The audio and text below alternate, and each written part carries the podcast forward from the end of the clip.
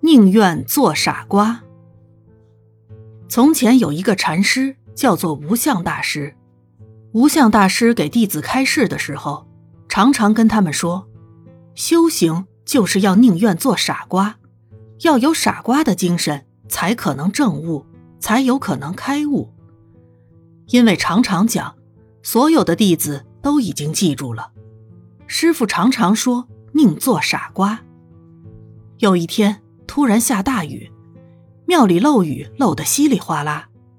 大师大声叫弟子赶快来接雨，但是很多弟子不在，只剩两个。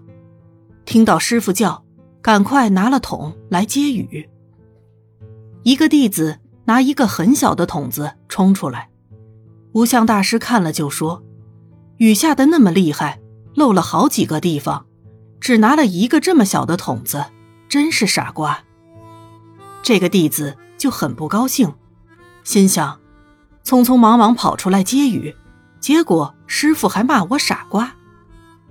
第二个徒弟因为太紧张了，拿了一个竹篓子冲出来，要接雨的时候呆住了。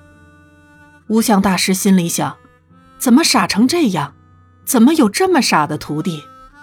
就很不高兴的骂他说：“你真的是个大傻瓜。”这个弟子一听，非常开心，心想：师傅一直都在鼓励我们要做傻瓜，现在竟然说我是个大傻瓜，这一定是在赞叹我了不起。这样起了欢喜心，心开意解，得到了开悟。这个弟子究竟开悟到了什么呢？大概可以从两个角度来看：第一，打破分别心。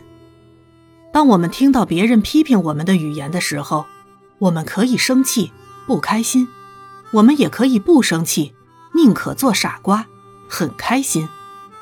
就像我们看到一个碗，可以想，这个碗很漂亮，可惜破了一个洞；但也可以反过来想，这个碗虽然破了一个洞，但还是很漂亮。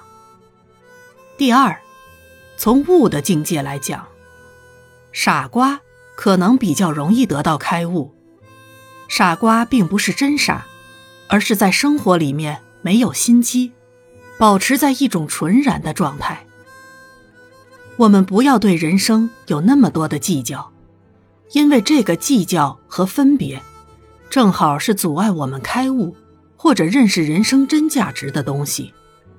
如果我们可以学习赤子，宁做傻瓜，那么我们。就会升起单纯的心，就像我们修行，每天都花时间在那儿念念叨叨，是在做什么？整天在那儿打坐，是要干什么？别人看起来是没有价值的。如果你打坐一小时，给你一百元，你就觉得很有价值。但是不能这样子来衡量，因为这世间许多东西是无价的。我们看到街上那些智障或者智力比较差的人，他们是非常单纯、非常纯净的。我们通常没有那么纯净，因为我们是聪明人。聪明人就是比较执着于有的人。要做一件事，一定要有效果。如果三天没有效果，就换一件事情做。通常都比较实际、比较现实、比较会算计。比较会营谋，这样的人叫聪明人。因此，聪明人的生活被塞得满满的，他没有心灵空间，他每天都在算，做这件事可以赚多少钱，明天加起来就赚多少钱，他永远不会做赔钱的生意。但是修行要反其道而行，修行要保持在内在的空间。在世人都迷乱的时代，我们在心里清明就好，外表上宁可做傻瓜。